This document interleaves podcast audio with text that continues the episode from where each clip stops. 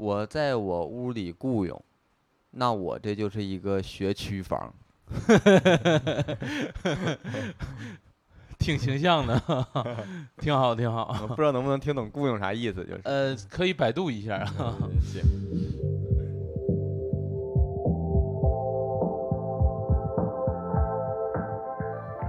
大家好，我是熊掌，我是史密斯，欢迎大家收听二人谈谈谈。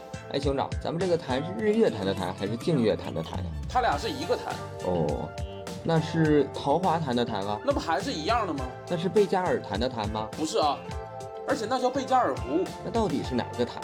咱们是谈话的谈，哦，是谈话一线的谈吧？哪个谈话呀？别纠结这个了，赶紧开始吧。好，大家好，我是熊掌。我是史密斯啊，我们是二人战。哎，我我们这一期的二人谈谈呢，就是有点不太一样。为啥呀？啊，就是我们这一期就没有什么就话题去跟大家分享。我们这一期呢是想跟大家聊一个，就是一个新的系列吧，算是。啊。如果大家喜欢听的话，我们后面还会做，就是聊一聊现在这个微博的热搜，就是实时热搜。啊，我们今天今天是多少号？今天是五月二十七号。啊，我们打开微博热搜的前几名，我们来看一下。就就逐个看啊，我们来就是讨论一下这个事儿啊。那么在开始我们这个微博热搜之前呢，这个还是分享一下最近这个有意思的事儿啊。我们俩啊，但是最近其实没发生什么事儿，但是我们跟大家先预告一下，我们将来要发生什么事儿。你还现在你还有这个特异功能了？有这个计划啊，有这个计划，啊、就是说我们又要去厦门了。哎呀，我感觉现在我们去厦门啊，有点像我们第二故乡了，有点儿。去的着实有点多。是我们那个在呃六月二号啊，就是端午期间吧，端午期间会在这个厦门也有演出啊。哎呀，二号、三号，嗯，然后四五号应该是在福州。对。如果有这个福建的朋友想来看我们的话，嗯、啊，欢迎大家打车过来看。但是咱这期发的时候应该是一号，对，咱给观众留的时间也不多了。对，所以抓紧打车嘛。你得抓紧一号听着我们这个消息呀、啊。对对对啊，所以我们这一次去厦门呢，也是待的时间也会比较久，大概也有三四天的时间，挺好啊。所以这个如果有想线下跟我们见面的呢，嗯、呃。呃，不欢迎，还是来看演出啊，看我们作品啊，离我的舞台近一些。那个开玩笑，我们还是来正视我们今天的这个话题啊。我们今天其实聊一聊我们今天跟大家这个系列的这个主题啊。哎，我们打开微博啊，我们现在看一下微博热搜的，先看前三名吧。前三名，第一名，哎我有点不敢说，有点。第一名写个人民教育出版社啊，他是出啥事儿了？今天？呃，不是今天出的事儿了，啥事儿？就是网友发现啊，这个人民教育出版社里边啊，它的一些插图啊，是很很很怎么说呢？就跟我们小时候不一样。你看，这小孩的眼睛也是那种很呆滞的眼睛，然后吧，又有网友扒出来，就有一些教材里会有一些这个。呃，不说是性暗示吧，但是会有一些插图，给一些性器官画的比较明显。我这打开咋没有呢？啊、呃，你反正我之前刷刷抖音能看到过一些，然后还有，呃，插图里一些同学打闹的，有一些掀裙子的这种场景啊，还有一些就是，比如说有个科普，叫做汗液其实是有咸味儿的这个科普，然后底下的插图就是两个男的闻一个女的的这个。胳膊说：“哎，你的胳膊这个味道真是什么什么咸的，就是有点那种性暗示的这种东西，所以被网友扒出来了，有这个事儿。哦，但其实我小时候，其实说实话还真没注意这些，可能我小时候教材还是挺正常的，而且通过这个教材呀，是人民教育出版社嘛，就是教材正常一二年级的教材。教育出版社是可，它出版社它不一定，它是确定你是是看的是教材是吗？是人教版的教材。”哦、而且这个教材是一个北京吴勇，呃，扒出来是一个叫吴勇什么工作室设计的，哦、这一批都是那个工作室设计的。哎，这个我好像听过呢。嗯，听过啥？这个设计设计工作室吗？对。嗯、呃，反正这个插图出来还是挺大家挺反对的，就是这个孩子受到这种的这个教育，而且是小孩子，啊，我一搜吴勇搜着了，嗯，而且是小孩子，就是一二年级，可能是还没有一些分辨能力的孩子去使用这样的教材。你不像高中啊，或者大家有一些分辨能力了，所以这个事儿还挺轰动的。而且人民教育出版社在抖音还发了一条说我们要自查自省。啊，那我觉得他们这个做的对，因为我看了一下这个插图，我觉得是有点过了。而且还扒出来有一些，就是有一个飞机啊，说是日本的飞机放在这个插图里，日本造的飞机放在插图里，还有挺多网友去扒这个事儿的。嗯，日本的飞机放在插图里，这个什么我觉得就有一点儿，网友就是说这个大部分的，我觉得还是合理的，但是有的这个就有点怪了，有的这个你像这些就是什么，呃，撩裙子，嗯，然后一些猥亵行为，故意画出这个裙底啊什么这些，对然后呃，故意画这个老师的胸部什么的，而且还画一些男生的就是性器官啊，有一个突出的那种突出，这些是有是没有意义的信息，这些属于。对，而且你看这个，这个是全国青少年口才考考级系列教材的第二版的这个，中国的地图也给画错了，啊，这错的离谱了错的离谱了啊。啊，错大了这个，嗯，所以说这个被网友扒出来了啊，这个事儿，嗯，我不知道是什么时候有这版教材的，因为我们小时候的教材还是挺挺正常的。这个很奇怪呀，这个男生这个穿着裤子底下画的呃这个形状，嗯，其实不画就是他不画才正确。对，就是说，这个不是就是说我感觉这个事儿，他不是说就是说我不小心画错了，或者说是有这个误画、过度解读或者什么的。嗯，而且包括这个东西审核那一层呢，也是正常审核通过的。所以我不太清楚，这个设计者肯定是我觉得是故意为之，就是他不会说我不小心画的所有的设计类的东西全都是故意的，没有说我不小心设计出来一个。你如果说我拍照，我想拍一个，假如说我拍一个主体，嗯。你也有一个那个歌，你听没听说？就是那个叫“好想你，好想你，啊好想你，好想你，好想你”那个嗯。歌，那个歌里边那个 MV 里边有一个镜头，嗯。他当时拍的是这个小姑娘唱歌嘛，歌手唱歌，嗯。就是是正常唱歌，但里边有一个镜头，后面发出来之后，那个是真的说审核那可能没注意，网友看着有个人跳楼。哦啊，我听说过这个事儿，啊很很早以前的新闻。但你说这种是拍摄的东西，是嗯存在这种说我没发现或者什么的，嗯，但是画的插画这种东西是我设计的东西零到有设计的，嗯没有说里边哪个地方是你不小心放进去的，你不小心加进去的。如果有有一种，那就是说你不是原创，你是拿其他人的作品拼凑的，其他人有一些设计的一些在里边的小东西就被你用出来了。比如说嗯，就是这个也挺有名的，就是一些呃呃一些电视剧，假如说抗日片儿吧，这种战争片儿什么的，然后嗯里边儿呢就是编剧会加一些奇怪的人名儿。嗯啊，这个相当于编剧留的动态水印，嗯是就是你没结尾款，这个人名儿我就不给你改成正常的人名儿，然后其实是一些呃呃实际存在的人的人名儿。如果这个电视剧正常播出了，使用的这些人名儿就会显得很可笑。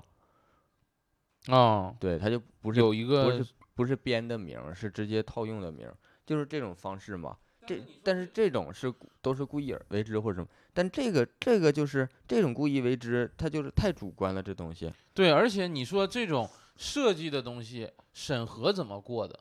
就是它已经不是一个小孩，就一个插图是这种了，是基啊本所有的插图都有这种凸起的这种性器官，或者是有一些性反正给我的感觉呀，设计者是有意为之，对审核的人呢可能是无所谓，审核的人可能是他这工作不到位，审核。嗯的人不一定是说咋，就是说也是也是说我通过我我就想这样，就是说嗯你必须得设计成我要求的这样才给你通过。嗯。我感觉审核的人是就没用心，那我们就说一下这个，你说这个设计者的意图啊，啊，是他是想影响这一批青少年，还是说他是有自己的一个纯粹是自己觉得好玩这种想法呢？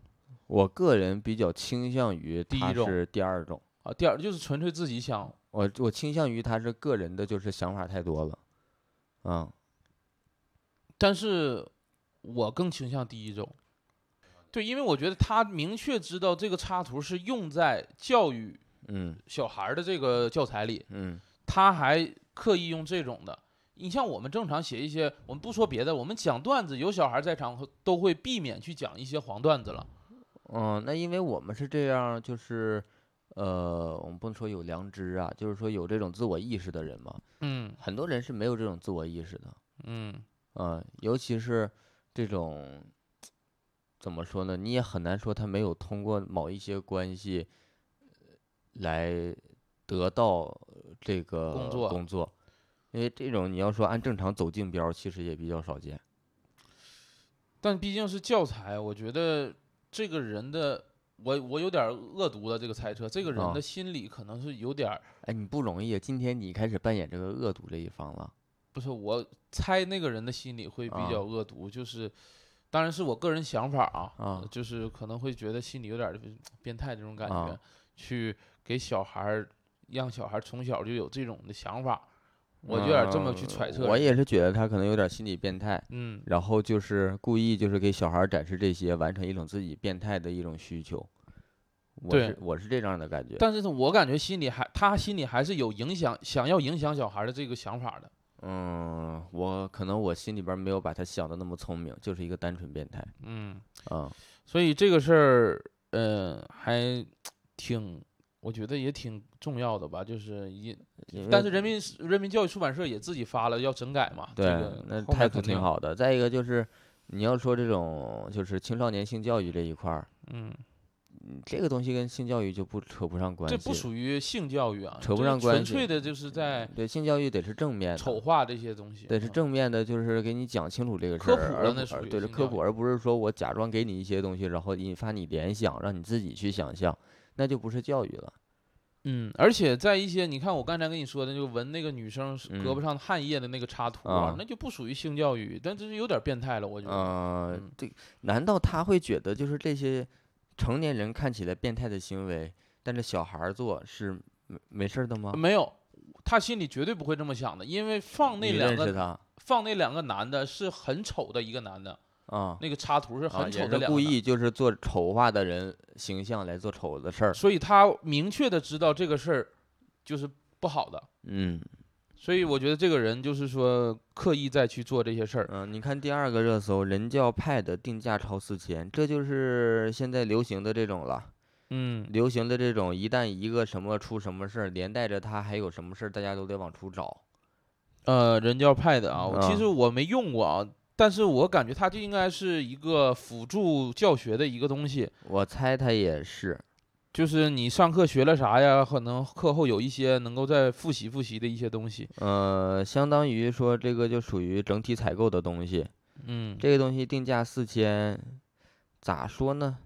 我感我自己感觉有点贵啊，因为咱们在深圳可能觉得四千也就正常水平，但是其实我感觉在东北四千块钱这个价格的确是挺高了。哦，这个得看这个啊、往下这个找出来是什么。嗯，就是直接说四千的话，嗯我并不觉得很贵，因为嗯做于这种教具方面的东西，就是可能有这方面的功能。比这个高的多得多的有的是。嗯而且尤其是做这种教具或者企业，你做电脑整机啊，或者什么的，或者这种呃教学配材的电脑啊，然后这个投影啊这些多功能设备、多媒体设备的，嗯呃，定就是定价会比这个产品定价高不少，嗯，主要是在服务费、维护费，啊，就是利润是相对会高一些，这也很正常。但是我嗯看了一下这里面具体说的配置，联发科一五年四核处理器，二加三十二配置，卖三千六百八，那这配置不高啊，这成本五百能下来吧？但是你说内容值不值这些钱呢？内容它这个就是终端的钱，内容是另外算的钱啊，啊。就是我我们之前做这个影视广告什么的嘛，嗯，我们也会做这种相关的，就是呃，假如说教育题材的一些内容，内容是按内容收费的。然后器材设备什么的，我们这种就是做内容的公司是，呃，啊，做就都是单收费，弄不了那些业务的。啊。那其实包括我们国家最近两年也嗯出了这个双减的政策啊，其实我们国家这个对于教育还是越来越重视吧。就是，呃，我觉得既然是没有了一些校外的培训机构，那就是更应该去，就是说针对于我们课堂学的这些教材，更应该去有一个更好的筛查。就本身校外机构大家没有了，我们获得知识的途径只能是从这个教材里。所以，如果教材没有一个好的正向引导的话，你是不是不太了解双减呀？咋了？双减的目的不是为了让大家呃从学校获取更完善的知识，而是要应试嘛？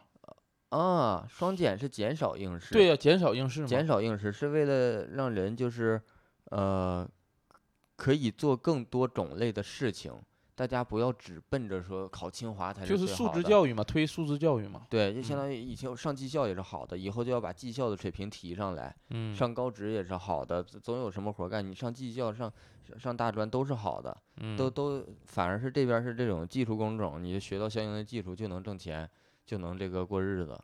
嗯，但是我觉得这个双减没了，这个教材更关键了。我觉得，就是有双减的时候吧，可嗯能校外辅导的老师啊，就会有一些他的这个理解在里面。嗯，但是如果是就是双减也没了，校外辅导也没了，这个大家只能从教材、从课堂中去吸取知识，这个教材就显得哎，你知道现在的小学嗯。都是不公布考试成绩的，是吗？我这个还没是，而且这个相当于是禁忌了，现在属于就是不告诉你排名呗，就是。对家长也不能说，就是小学老师是不能对家长透露任何关于学生名次排名这些的，分数都不有。但那这个是是开始走这种就是打 A B C 这种 A B C D。哦，有点国外的这种感觉了，就是呃，嗯对，但嗯是，嗯，但是就是家长的思维其实还是很难快速转变过来的。嗯，就是我们家孩子，毕竟中我们家国还有个传统就文化，不走精英路线，嗯很多人还是想说让孩子走精英路线，其实还是很难放弃这一点。但你要说这样的话，孩子到初中，我我在那之前我都不知道他到底能打多少分儿，心里没底，没底嗯，啊。这个就是用强制的方式让你不要去找这个底。但是我感觉其实这个想改变不是那么容易，毕竟是不是那么容易？咱们中国的几千年科举制度在这儿了，然嗯后还是呃，就是说之前的科举也是排名嘛，殿试的个什么。嗯，就是状元呢，探花也有这个，嗯那不就 A B C 吗？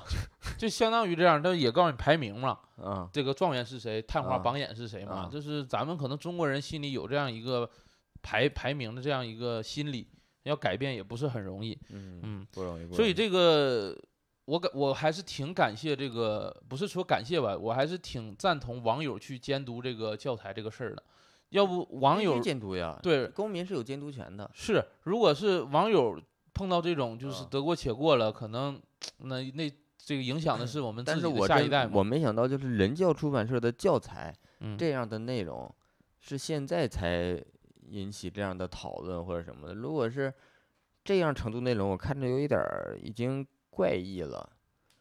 它出现的时候，我觉得就都没有引发讨论，都很奇怪。这个不太了解了。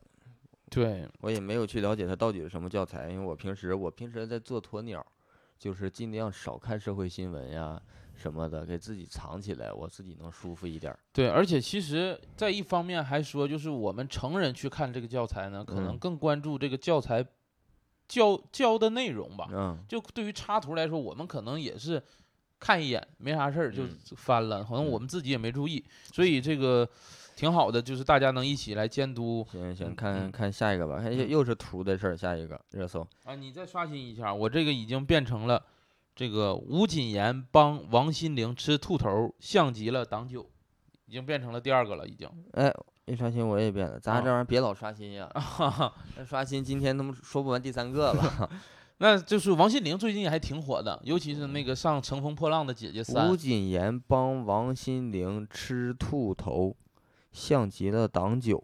啊，像啊啊，我咱就不说这个事儿吧就说王心凌最近这个大火这个事儿，你有没有看这个网上这个王心凌跳舞唱歌的这个视频？说王心凌之前，我想说吴谨言，啊，就是我对吴谨言这个好感度很低，就是她最火的时候嘛，演了那个宫廷戏叫什么了？《延禧攻略》，《延禧攻略》，嗯他那演那个时候他最火的时候，那个是 CCTV 六，就是那个采访他嘛，嗯然后他听说就是，反正就有点类似耍大牌呀、或者是什么的，就导致采访没太成功。CCTV 六中断了。官官方就是那个官方就发了一个说这个采访不成功，然后就是劝，然后就是说有的演员就是不要太那个什么，还是要有艺德呀，还是要什么这些的，嗯不要太膨胀什么的。就是 CCTV 六是很少发这种的，很难得的。嗯，相当于确实他说的就是吴谨言是吗？说的就是他，嗯嗯，所以我从那开始我对他的那个印象就不是很好。嗯，然后就是说这个事儿，其实就是现在王心凌太火了，我感觉王心凌火呀，有幕后推手。你不废话吗？我知道，我不是说刘们刘畊宏刘畊宏火，就是无忧传媒嘛推的嘛。对都是花钱的呀，那都是当当头子推的，那就是把所有资源用到一个，那个推谁都能火，推你也能火。就刘畊宏这个事儿，嗯，他已经完整的做好的策划，做什么怎么做，你做一样火。所以嗯刘畊宏在里面的作用真不大，不要觉得他能赚到什么大钱，他真就是挣个小头儿，他就是工具人。嗯，嗯。所以王心凌大火呢，首先是我觉得这个推手吧，是嗯觉得还有这个情怀可以卖，因嗯，为大家对王心凌呢还是有一个就是小时候不是不是小时候吧，就是上学时候的情啊怀啊，包啊括一些偶像剧啊，一些那个时候唱的歌，还是挺有这个回忆感的对，所有推手一直在做这些事情，只不过看哪一个碰巧是能做的比自己预想的效果更好一些。那王心凌现在效果有点过于好了吧？尤其是，嗯，怎么说呢？大家对王心凌其实都没什么恶意的。我看很多就是平时也，就是那种不是很追星的人呀，或者是嗯比较理智的博主啊什么的，也会说怎么现在最近都这样什么什么的。然后我就看那个视频，我看了一遍，我又看了一遍，我再看了一遍，然后就开始唱上了。就是说看完之后自己也还是喜欢。嗯那，那那说白了是王心凌个人的有个人的魅力存在。还有一个事儿啊，就是嗯这个事儿，我为啥说这个幕后推手是很明显的呢？因为我去翻了一个王心凌个人的抖音，嗯她抖音其实这两年一直在发作品，但是发的不多。嗯但你看，即使她发作品，评论也不多。嗯就是当这个事儿推完之后，发现网友一窝蜂的都去王心凌下面评论，但是其实人家这几年也没有说隐退呀或者怎么样，人也一直在呀。这个不是你这个推手这个事儿不用纠结，是肯定有的，就是。嗯你会有相应的选择，说推谁不推谁，什么力度，这很正常的。网友就是奔着热度去。你要真正喜欢王心凌的人，其实你在前几年的时候，你就应该去在她嗯的抖音下跟她互动啊，或者是在她个人的账号里边去跟她互动，而不是说现在热度来了，大家我一看最近这几个视频都百万赞，都一窝蜂的去。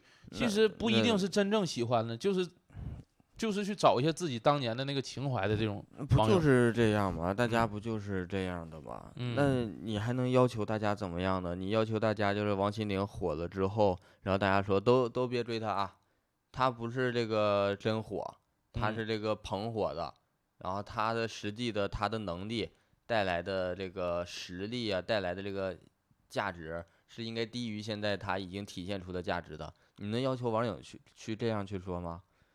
但是你现在说火，现在一波的这种火的热度，那就是很爆炸的热度，不像以前慢慢慢慢啊，这个人出对，现在就是一波走一波，一一波起来，一波又走。嗯王心凌现在你看这次起这么多，我我感觉呀，很快又开始有人要扒他黑料，指对不定扒到哪一个关键黑料，然后大家就说呃不能喜欢他了。其实已经扒了，就是他之前又跟谁谈过，又被谁怎么那不算黑料，就是过往的经历嗯啊，过往经历。对，嗯就是现在就是，嗯，上升的趋势很大嘛。挡不住，还是完全可以 hold 住这个。但是我俩其他的今天说这些不针对王心凌啊，就是说她火这个现象这个问题。这个现象你加到什么事儿上，其实都是同样的逻辑套进去的。嗯，嗯其实你看，但你就刘畊宏刚过去，就是针针。对王心凌说呢，你觉你你看他的那个视频了没？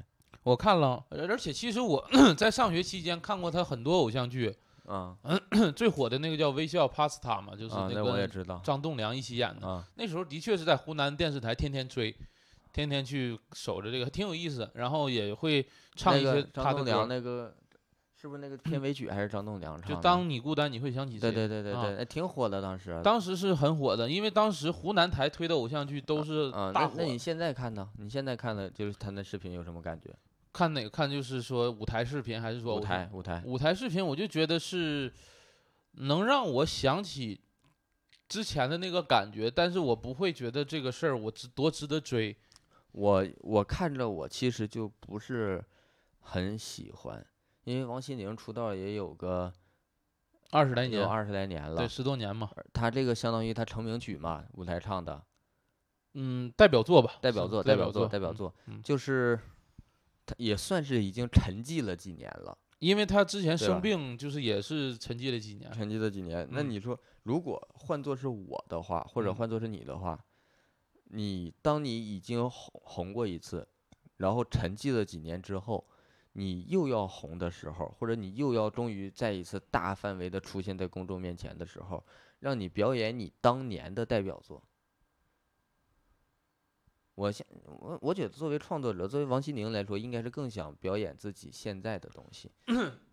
我觉得他这个方式，我倒没有说多反对，因为你想没反对，我没反对。你想要拉一波粉丝，肯定得先用这种方式去拉，然后再嗯去推自己的作品我们。可以这样说，《乘风破浪的姐姐》这个节目，相当于说是为呃女性艺人单独开一条道儿出来。对对，嗯这个出发点当然是非常好的。嗯但是如果说我会比较纠结这个点，就是如果说想开一条新的路，嗯，必须要用这种很老的方式的话，那实际上思维还是停留在那种走老路的路上。但是我其实觉得王心凌她可以走这条路，就是别人想走可能还走不了，他可以先去卖一个情怀，再去拉一波流量，就是让听自己新专辑或者怎么样的。嗯，要你突然发新专辑，其实也是跟大海石沉大海没有动静。嗯。你要不用自己的原来的热度，其实都差不多。行吧，嗯那就过吧。嗯，反正王心凌这个事儿呢，大家就是理智观看就可以了啊。我建议大家就不要不要那个什么，不要再造神，不要造完神之嗯后自己在那个呃弑神就好了。嗯嗯，嗯，因为谷爱凌现在就就被骂的多惨。对呀、谷爱凌造神的时候，我感觉跟现在的气氛差不多，所有东西都必须提他，必须整得好，他必须什么都是好的，嗯，说他都是好的。下一嗯个是刚才那个没说到被踢了热搜的中国空间站超高清示意图，这个咱俩，这个好，我想上去看一看，我想你上去看一看呀，那你就冻死了。不是空间站人家能能住人的，你要看是你要看空间站，你得在空间站外边看。我进里头看不行啊，我进里头啊不让进呢。你看他这个高清示意图是在外边拍的呀，这个视角。啊，的确是啊，这啊个因为我们现在我们国家这个航天事业已经发展的特别好了。这个是我看这个图顶上，这个空间站好像还有配色呢，就是顶上还有这种花纹什么的呢，啊，挺好看的。你说它那个空间站两边儿那个是太阳能遮光板吗？太阳能遮光板。好像没有啥，没有啥用是吧？你要说空间站，我看这好像好像呃四个望远镜给拼，五个望远镜拼一块儿了。嗯，看着像啊啊，但是那个人家有自己的结构啊，它的 活动空哦间，哦，我说就就有自己结构，你说太阳能遮光板就行。那我们俩都是以我们俩认知范围内的这个东嗯西去感觉它，但是它你看啊，上面介绍第一舱内空间已经超过了这个一百一十立方米，一百一十立方米有不小大呀啊，有多大呀你？就不说别，咱买个房子一百一十平，啊，那三室一厅那都也不不小啊。不小。说实话，就是四五个人、五六个人在里头就嗯生活，这一点不挤，嗯一点不挤，而且还配置两个航天员出舱的舱口和一个货物货物气气闸舱，啊，提供六个睡眠区。哎，你说不用介绍那么，你说那都听不明白这玩意在。空间站睡觉嗯，能睡着吗？咋的有时差呀？不是有时差，那你飘着呀，可以绑着睡吗，绑着睡啊？绑着睡。但是你说你翻身呢，或者是来回动腿呀、侧睡呀，这个咋睡呀？这玩意儿咱们就是，其实现在看这个图啊，好嗯看是好看，但是其实有点看的科幻片儿有点多了，并没有那种非常的惊艳的那种。惊艳、震惊啊，都不太有了已嗯经。那科幻片儿里边儿，他们那种有的那个说比较考究的，他们在太空上该干啥干啥，那不也是那些事儿吗？我看过科幻片儿，它是有个睡眠舱，把盖儿一盖上，这个人就在里头，是不是里边儿是有空气的？你就相当于不是失重状态呀？有空气也啊，是那也也是失失重状态咋睡能睡得着吗？可能在地呃面上培训过。铁呀？给你后背上装一块磁。但我想翻身呢，咋整啊？翻身的话，你摁一下旁边的按钮，靠磁铁旋转带动你翻身。那我容易醒啊，我这。那反正这个可以，以后吧，几十年之后有条件，咱也上把天，啊行，上把天。攒嗯点钱吧，现在有钱就能上。现在不是没，不是几十年后应该有这条件了吗？嗯啊，那我们第四个，第四个就是广告，咱不说了啊，啊。然后，呃，中国居民户均资产约一百三十四点四万元，均资我有这么多钱吗？户均，我家里都没有这么多钱。户均就是说上海哦哦，户那个户啊，是不是可拉啊倒吧，没有三点水啊，啊，没有三点水就是那个户户口的户啊。啊。户他是咋算一户啊？是按户口本算吗？那肯定啊啊！那你要这么算的话，的确我有这个户均，我有这些钱。那户均我户均可高了，我户均也高，我集体户、啊，我也是集体户口啊，我挂的这公司那那啊上亿的呢。我挂深圳人才市场，那老多人了的，对呀，这玩意儿咋算的不知道啊。呃不知道咋算的。这个，啊但是嗯、呃户均啊，这个是中国财富报告二零二二年的一个报告，嗯嗯，我跟马云，我跟马云户均那个多少？十个亿。对对对，嗯，十个亿有点少了，你给马云说的。马云我来我得欠多少钱呀？我能跟他均十个亿？但是其实评论也挺有意思，就是说户均可笑，说什么北京二嗯环几套房和一户和无户的一百户均出来一百三十万哈，嗯，嗯，都是这些说法，因为这东西其实我觉得啊，应该取中位数，我觉得不应该取平均数。我要我说取最大值，最大值取它干啥？你就统计谁有钱吗？那不就这？说出来多显多厉害呀！我说真要统计啊，取中位数还算合理一点儿，就是中间这个阶层的人赚多少嗯钱。行，那这个我感觉这个说不出啥呀。户均，反正反正我户没达到这个资产。我户我我要是说真是自己的这个户啊，不说啊集体户这个事儿，我连这一半儿我都达不到。我现在我连零头都达不到，我现在身上是债务。户均债务资产一百三十四对呀，万，那债务咋算呀？房子钱我贷款下来了，房子还没交呢，我还没有拥有这个不动产对呀、啊。而且他说是资产，资产算不动产吗？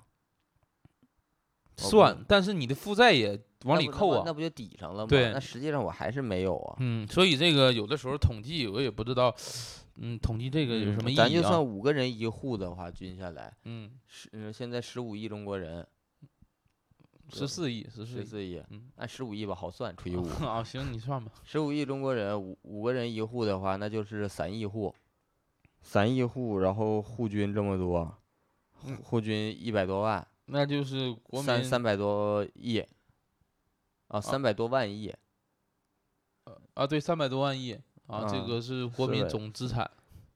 这玩意儿，我觉得三百多万亿应该有，但是钱肯定在少部分人手里，比如呢？就是有钱人的手里，他肯定占的多嘛。啊，嗯，你像我们就是嗯不给他扣钱就不错了。我 尽量不不拉后腿。嗯，第六个啊，这是哎，第六个这吓人了，杭州下沙连环杀人系谣言，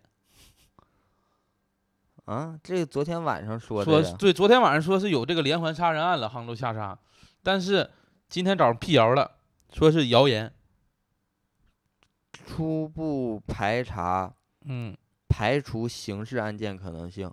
嗯，啊，就是这个接到群众报警说在辖区的水域里发现了一个浮尸，但是已经排除刑事案件了。哦，那这这个造谣一张嘴辟谣跑断腿啊，真是不用跑断腿啊、这辟谣一下就上热搜了。你这个不属于造谣啊，我觉得就是呃，造谣属于说我知道这个是怎么回事儿，我故意说错，这个是造谣。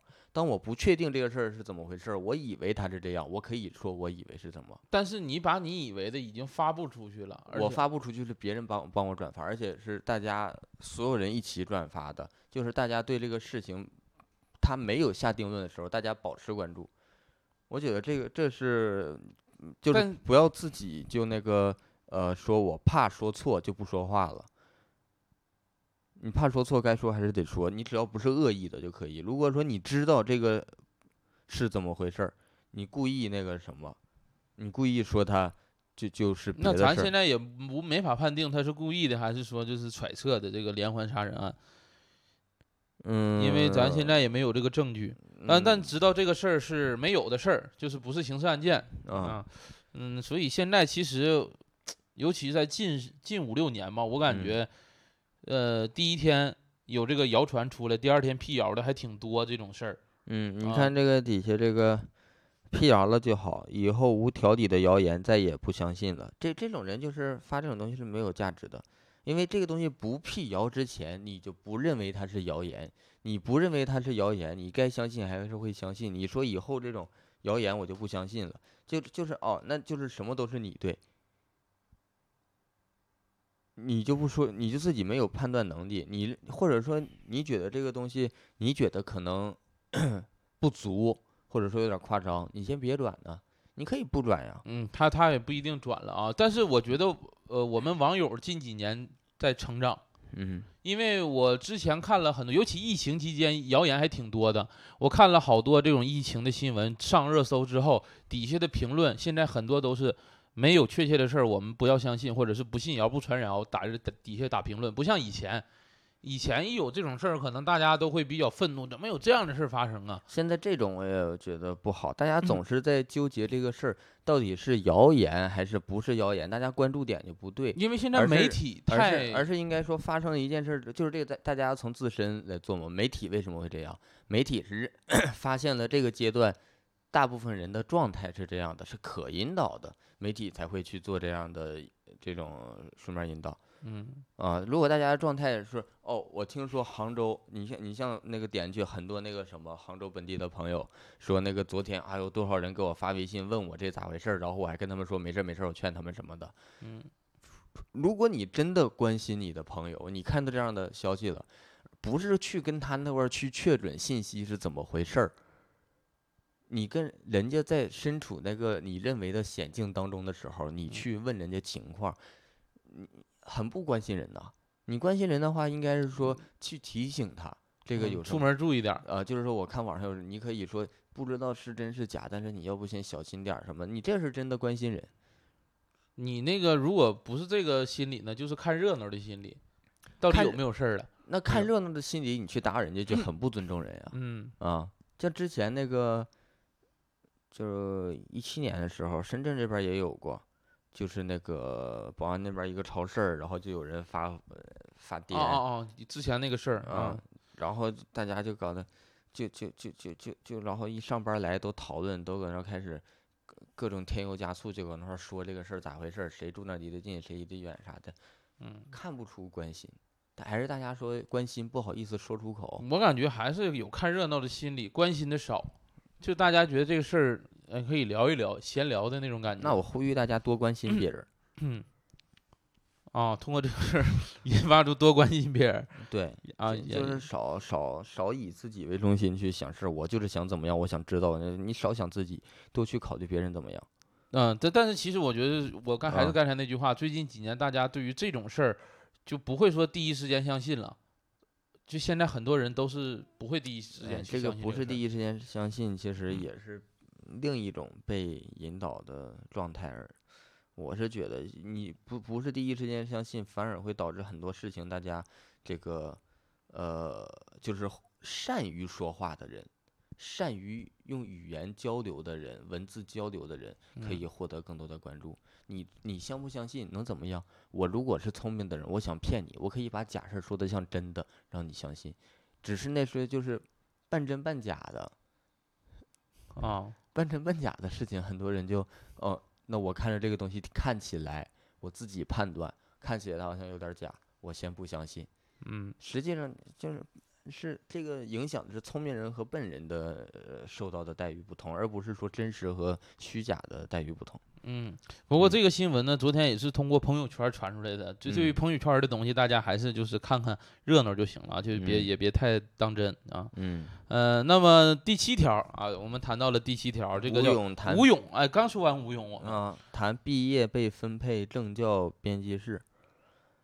政教编辑室啊，吴勇，我现在看到这个人是个光头啊，他是被采访啊，说是被分配到了政治思想教育编辑室，嗯自己做的一些东西被他们经常说擦边球，认为挺有新意，又不违反出版，因此后来有更多的部门，包括社庆来找自己做内容。那他还是觉他已经知道自己已经被说成擦边球，但不违反出版。我感觉他自己已经知道这个事儿了，但是还在出。嗯，那为什么要做擦边球的东西？就为了创意吗？还是说，这这我感觉不是创意，就是在恶意引导啊？嗯，这不太理解他的想法了，我有点儿就是，就是，但是看起来好像他们就是创作跟审核像是走的比较近的关系哦，嗯。可能就是这个东西的审这个走的这个机制不是非常的，看一些评论啊，评论有说，就是说有有说骂他的，说他长得就猥琐，这个先不说啊这很直白的啊，还有人说说那个，还有人说就是有点儿他想想分裂，这个咱也不说啊，嗯这个有点恶意揣测，这个有点儿了。然后还有的说这个这长相看起来像是有插画审美的，也在说的，怎么都攻击人长相呢？这个，不是那咋说呀？就是这个事儿之后，你就就他坦白了，你反而很难去说他是什么了他把这个事儿已经拿出来说了，啊。嗯就感觉他就是说，哎，这个就有一种他在他在奇怪，为什么这个事儿现在要吵成这样的感觉嗯，对啊，审核已经说挺有创意了，啊？嗯我还通过了呢，都说我挺好，怎么就你们不喜欢呢？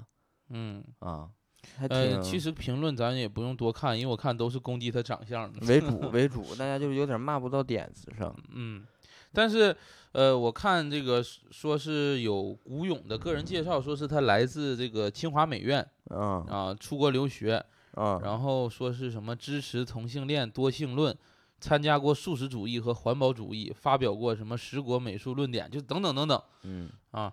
而且他这个说说一些他的一些个人的倾向问题，嗯，嗯，那这个我不知道是真是假啊，但但是咱们说就是说他设计的这些东西，呃，我觉得不是说擦边球的这个词能形容的，就是在呃我个人揣测就是恶意引导的这个方面嗯，又我觉得他可能就觉得这样好。啊？我感觉就是他觉得这样就是好，啊，对，他是心里是这么觉得的，嗯有还是有点不照顾实际的情况。嗯，嗯。所以如果是审核跟他说这是挺有创意的，我觉得是不是审核也是一伙儿的，是是对呀、就就是关系好，还是说怎么回事儿？嗯嗯，或者是说善于完成任务，嗯善于怎么让对方就是习惯，就是喜欢你完成任务的方式，也有可嗯能就是就是业务能力跟这个谈这个销售能力分开谈嘛。对嗯，啊，咱就不说吴勇，吴勇刚才嗯咱们已经说一遍了，啊这个事儿还没定论，也说不太明白，现在感嗯觉有点儿。那第呃八个，我这块儿是年轻人为啥不用手机壳了？啊，对我这也是，哎，我用啊，咱俩都在用啊，咱俩不年轻了吗？是这么啊回事儿吗？也是。现在咱俩这个小三十的人，现在是不是脱离年轻人队伍了？那你说年轻人为啥不用手机壳？是有钱了吧？我感觉是啊，手机摔了就换。摔了就换。那年轻人现在说的是多少多少岁？二十上下？那你看我我嗯，我女朋友比我小几岁，那她她也用手机壳，他不也大学毕业了吗？那你就说说大学生那些年轻人是吧？但是我感觉这个有点儿就是偏，不是就是从一个角度说了，他会感觉统计这个数据统计的不完全。这个事儿怎么能上热搜呢？就这个嗯事儿，我看一下啊，是不是这个在这个热搜里，然后展示的手机都是某个品牌的。哎，但是这个我觉得说的对啊，这个嗯评论就是说，智能手机刚开始出的外观都比较雷同嗯啊，比较单一，然嗯后手感也不是很好，所以那个嗯时候我们用手机壳还能彰彰显一下自己的个性。嗯，但现在其实说实话，现在不得不说，现在裸机的手感都很好了。那还是分贵的便宜的。你就拿我这个一千八百块钱的手机来说，嗯，我这裸机手感也比我手机壳好。你咋不说你手机壳多长时间不换呢？咱就不说手机壳的问题，就说裸机现在的确手感比以前好了。如果是我不怕摔的话，我也愿意用裸机，我还是比较怕摔。但是年轻，你你身边年轻人真的不用手机壳的多吗？都我我身边都用，都用，没有很少不用的。我也基本没。关键我身边年轻人太少了，关键咱们平时说演出啥的，也不能说盯着观众挨个进来看一眼手机。呃呃，反正我身边啊，用就是用苹果呀这嗯种手机的都用手机壳。嗯，嗯，以前我反而我觉得以前用苹果的用手机壳的少。嗯，怎么会呢？苹果反而是这个适配最多的，手机壳花样种类最多，反而用的多呀，应该。但我之前我最早用的就是四 S，我我在上高中的时候用的是四 S，我上高中就用四 S 了，对我就不用手机壳。挺奢侈啊。我说我用手机壳挡住苹果的标志，我不得不偿失了吗？所以你看那手机壳，有的中间是露出那个 logo 位置。对，。露出来的嗯。嗯，我感觉这像是，我感觉这种热搜啊，就是说，如果他热，如果他热搜说是年轻人为什么用手机壳，嗯，这热搜就上不来。为啥不用手机壳了？大家都想点进去，说我用啊嗯，啊！我不是这类人呢。对呀，然后点进来看也没有谁说不用啊，就是个一些说搁这调查，通过调查也没头没尾的，也没有，反正我就来个结论，然后也没有说拿数据来源怎么真实不真实，合对理没有数不合理，据，然后多少人也没有搁里边说我不用了，里边全都是说我用。所以我感觉这个就是，而且我刷出的前两个新闻媒体都是新浪的，没有别的新闻媒体了，全是就新硬浪在上这玩推这个事儿。意没啥意思，硬嗯上。看下一个《密室大逃脱哎，不是，啊啊，对对对，是》是一个综艺，芒果 TV 出个综艺，这个就是一些明明明星大侦探，应该是一套的吧？啊，这啊个综艺啊，呃密室逃脱剧本现在杀这密室逃。脱还挺火的，现在。而且这个其实你不知道的话，是这个芒果 TV 出的嘛？芒果 TV 最近出的挺多呀。这个从线上带动线下，产业挺大的。比咱这个行业产业大，比咱喜剧这个还产业大。而且线尤其下门店多多呀，现在尤其长沙，长沙那边就是这些剧本杀、密室逃脱更火啊。很厉害的。他啊们就是长沙步行街那边，步行街头儿尽头那边外边，你看那个有一栋楼，嗯整面墙，每一层都是不同的牌子，都是不同的密室啊、剧本杀呀这种店，而且他们的密室有的是做的那种，你像你玩过密室没？一次都没玩过。我玩过一次，我玩我感觉可简陋了，就是搁深圳玩那个，然后里边几个小问题，然后密室感觉也挺简陋，然后几个谜题你解答就出去了。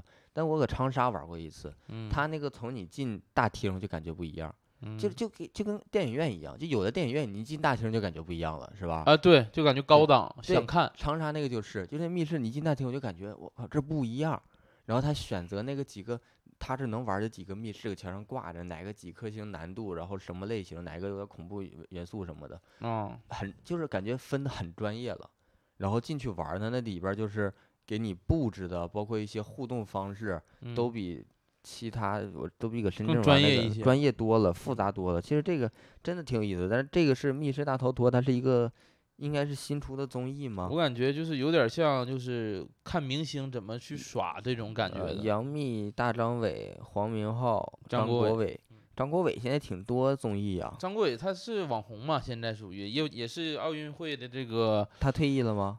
好像又复出了，之前退役过，嗯，又复出了，然后现在全网粉丝也挺多的。那他粉丝相当多了。嗯，按密室大逃脱这个，嗯大家有条件的那个我也不看，反正 又是无用。我们再说一个热搜吧，再嗯说一个，就是因为这几个我们之前都说过了，再说一个，有一条热搜是你第一次想到退休是什么时候？啊、这一这一条热搜啊，也挺热的。也挺哎，你看这第几条啊？啊，我中间因为有一些咱们已经聊过了，还是第十个没聊过呀。黄渤、王一博出演大鹏新作。啊，那第九个我是第九个，那你啊不也没聊吗？我看你直接越过去了，我以为你不想帮他宣传呢。帮他宣传一下挺好嗯的，因为我特别想看大鹏新作，因为他上一部就是太好了，受益人那是上上部了。啊，上一部部是啥？是那个吉祥如意，啊，吉祥如意属于那个纪录片儿的，有点儿，呃，伪纪录片儿，嗯，伪纪录片儿，伪伪纪录片儿。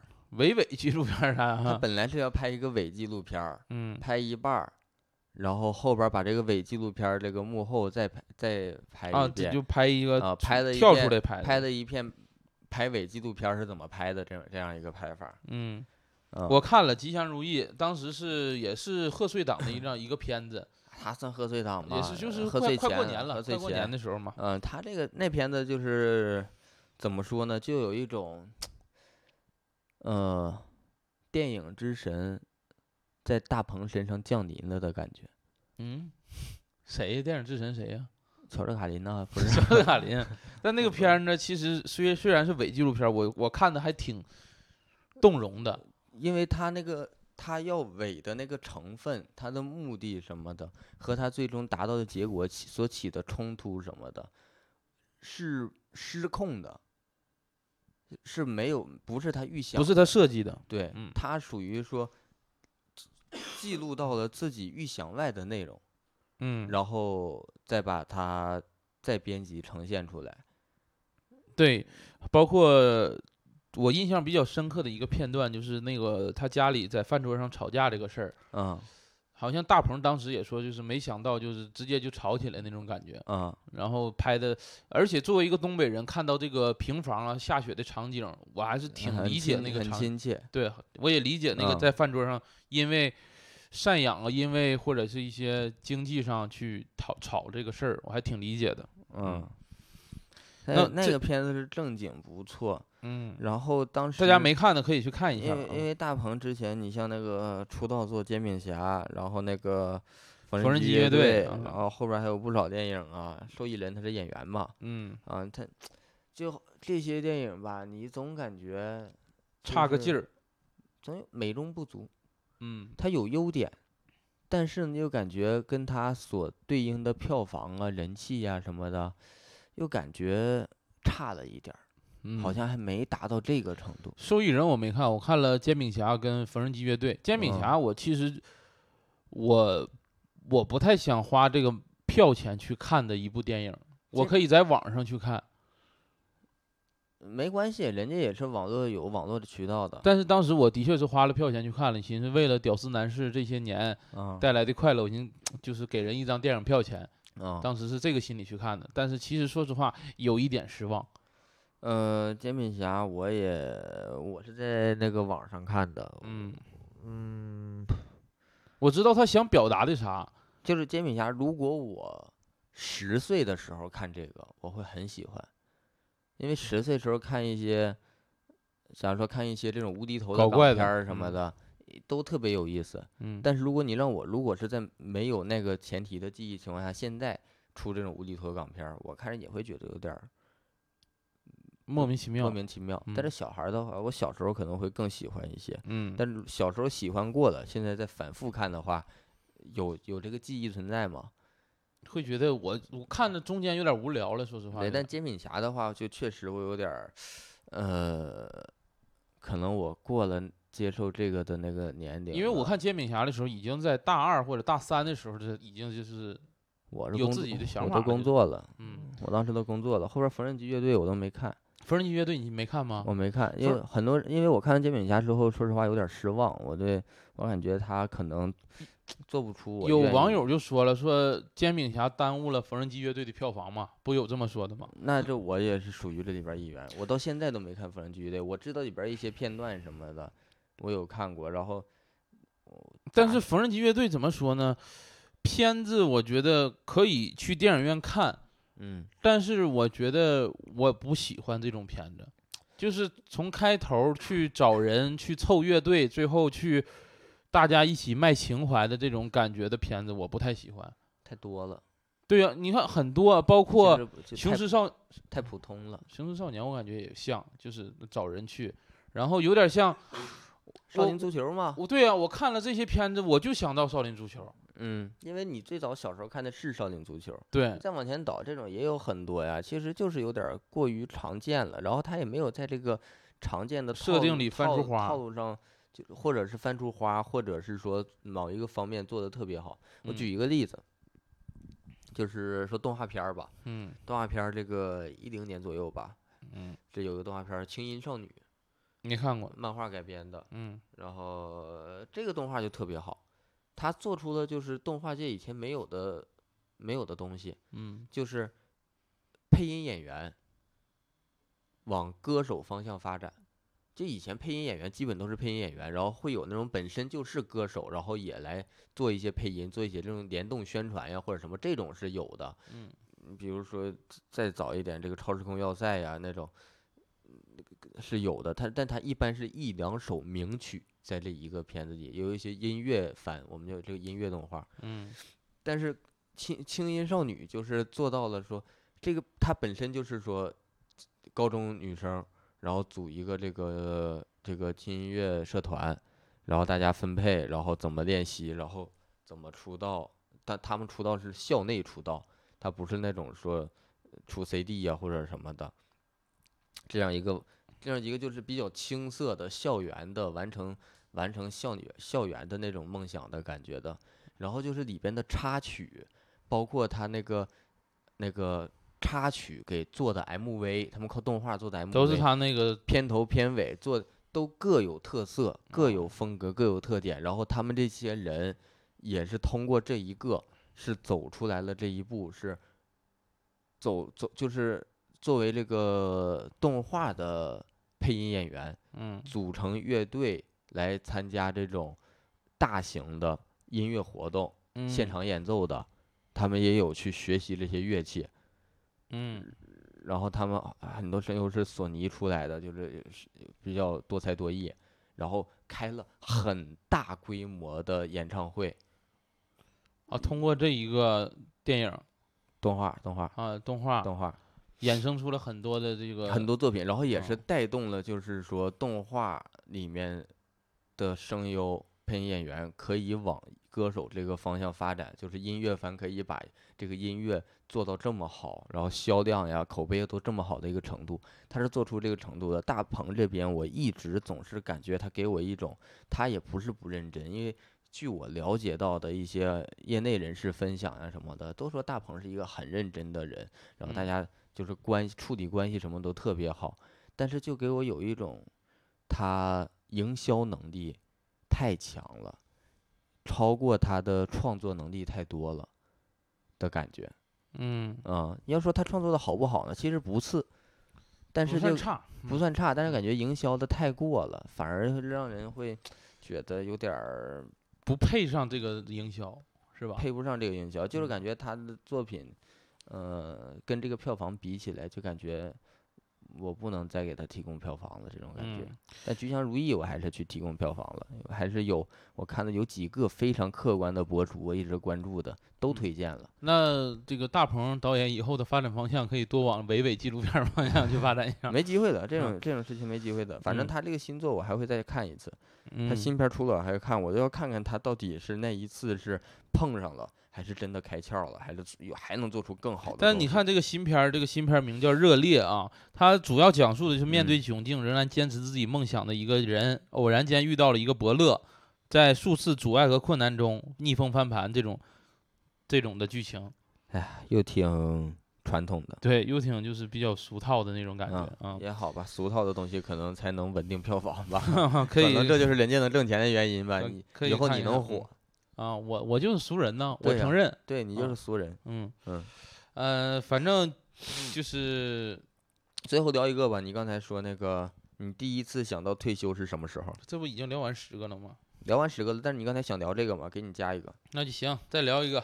嗯嗯，你第一次想到退休是什么时候？这个热搜啊，啊，这个热搜其实是采访了一个呃，不是记录了一个五十九岁阿姨退休后的这第一天复杂的心情一个笔记，嗯，然后引发了网友的这个五十九岁首先是延迟退休了。啊，对，正常女性呃原来的退休年龄就是五十五岁嘛，啊。嗯，然后引发了网友的讨论。嗯嗯，这个阿姨是原来工厂里唯一的医生啊，工厂里唯一的医生，嗯，相当于有点像校医室的那种感觉的医生，对对对嗯嗯。不是专科医生的就属于嗯，有点赤脚医生的感觉，嗯，但是从这个衍生出来的这个话题，你第一次想要退休是什么时候啊？我反正呃第一次想要退休是我之前在工作在保险公司的时候，就有一个事儿，我觉得我应付不过来，以嗯。我这个身份和我这个能力嗯。应付不过来，我就想，哎，啥时候能退休啊？有过这个想法，嗯但后来就基本没有了，尤其是从事全职演员以嗯后，觉得退不退休，其实我现在干的也是我喜欢的事儿，嗯，就跟退休差不多了啊我就没想过退休这个事儿。啊！我觉得退休那不得是，不得是有这种稳定工作才算退休吗？啊，你之前都没稳定工作啊？呃，我我算固定的工作，但都是相当于私企啊、你自己啊找的工作，这种算退休吗？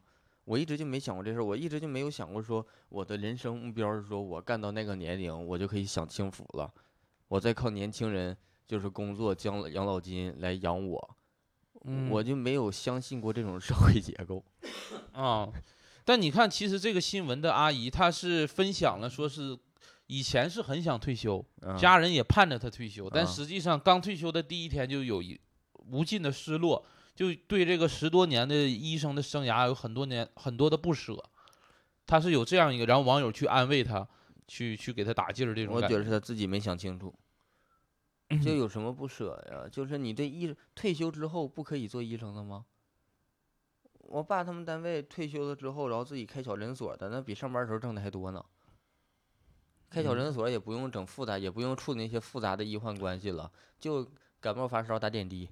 因为他这个可能跟工厂跟医院还不太一样，那嗯工厂可能大家工人对他可能就像邻居、像亲人还是缺乏缺乏就是工作以外的自己的。课余课余生活。对对对，我也是嗯这个感觉的。如嗯果是尤其是老年人吧如，果他是一个全职呃，如果他是一个兼职的单口喜剧演员的话，退嗯休之后，呃，可以接着多上台了对，啊，而且你退休之后，可能你的烦恼和感悟会更多，嗯，然后你再写一些段子，你更有这个价值的。对我所以就希望阿姨能找点其他的路，因为我妈去年也刚退休哦，啊，那就是是就退休之后的生活有什么不一样吗？我妈还行，因为我妈也不愿意上班儿 啊，啊，然后他退休有没有找没有什么活动去做呀，或者是怎么样他？就自己研究这个研究那个，自己搞研发了现在 自己接接着，他是语文学教语文的嘛，啊，他自己又开始学这个看各种其他的这种语文呐、古诗文呐、然后诗歌呀什么的。现在啊，他也是真喜欢语文，不是说为了教语现在还这个没事搞点配乐诗朗诵，自己拿手机，然后我看有时候发拿给你，呃拿风景啊、照片呀啥的做成视频，然后让我给提意见。哎，那还挺好的，不管做的好或者是不好，但至至少是有事儿做有事儿做，有事儿做就千万不要说把所有的什么都盯到一个上，把所有的注意力盯到一个上，你你都盯到一起，一旦失去了这一个，那你就就会失落。太空虚了。嗯，而且我看网友其实安慰的还挺好，他说退嗯休之后才是新的世界，我觉得这个安慰的还嗯挺好退休都退晚了，就嗯应该你要有钱了，只要钱攒够了之后，就应该早退，嗯，就是就是不不不用等退休了，反正你有钱了，提前退也不用说靠养老金养活自己了，然后自己就是有储蓄、有积蓄，积蓄可以那个做一些稳定投资呀，或者是有其他的方式嗯，过日子，你像我我妈早过日子早好，你早才享受生活。就是想要享受生活，不管你在什么状态，我觉得享受嗯。生活都应该是要不说你妈现在就享受生活，就愿意开车，呃那个我妈，我跟你说啊，她可能这辈子没怎么上过班儿，她啊一直在做生意，啊做生意，她现在这个时间还挺自由的，做这嗯个净水器，对，时间还挺自由的，挺自由的。她现在每天的状态呢，就是学习，啊她真会找一些课件儿啊，或者一些网上的视频，自己做笔记啊去学。啊咱们觉得挺无聊的，嗯她学的挺好。嗯，还在那背。我不觉得无聊。我我反正觉得挺挺，因为有一些知识，我觉得你学习挺好的呀，我觉得你有这种学习的精神，然后也有这个精力去做。本身学习啊，我感觉是一个枯燥的事儿。学习不枯燥，对于我来说，被人逼着学习枯燥。你学习你想学的东西枯燥吗？我有想学的东西吗？反正就是我妈她乐在其中，乐在啊其中挺好的。然后这个还是要找自己喜欢的事儿去做，才不空虚不失落的啊。行，嗯、那我们就聊这么多吧。今天这个吐槽，今天就聊哎聊到这儿。这个啊你别说，这个就是咱做这个，就是聊热搜这个事儿啊。嗯你要说这个喜剧效果呀不强，嗯，但是嗯话聊的挺开心的，挺能挺能这个开发思路的感觉还。对，而且聊的都是现在热点。平时咱俩平时也会说这些热点的事儿，人真气人这些东西，正嗯好也给大家听一听那 就相当于这个讲一个纯净版，属于啊。对，平时就骂人了。嗯嗯，那还不错。嗯，行。呃，如果大家还喜欢听我们分享这些事儿，可以在评论区骂我们，骂我们，骂的对。行，那我们这一期的电台就聊到这儿，我们下一期再见。谢谢。感谢大家收听二人谈谈，如果大家有什么意见和建议，或者想跟我们继续聊天和分享的话，欢迎大家在评论区留言。当然也特别需要大家分享给亲朋好友。我们还有一个听众群，如果想加入的话，可以添加我们小助手的微信，说你要进群就行了。微信号是 e r z k e f u 零一呃啊则科呃夫乌零一啊，简介里也有写。啊，有有写有有写。然后最后再次感谢大家的支持。我们下下期期再再见见。ATT Studio Mickey。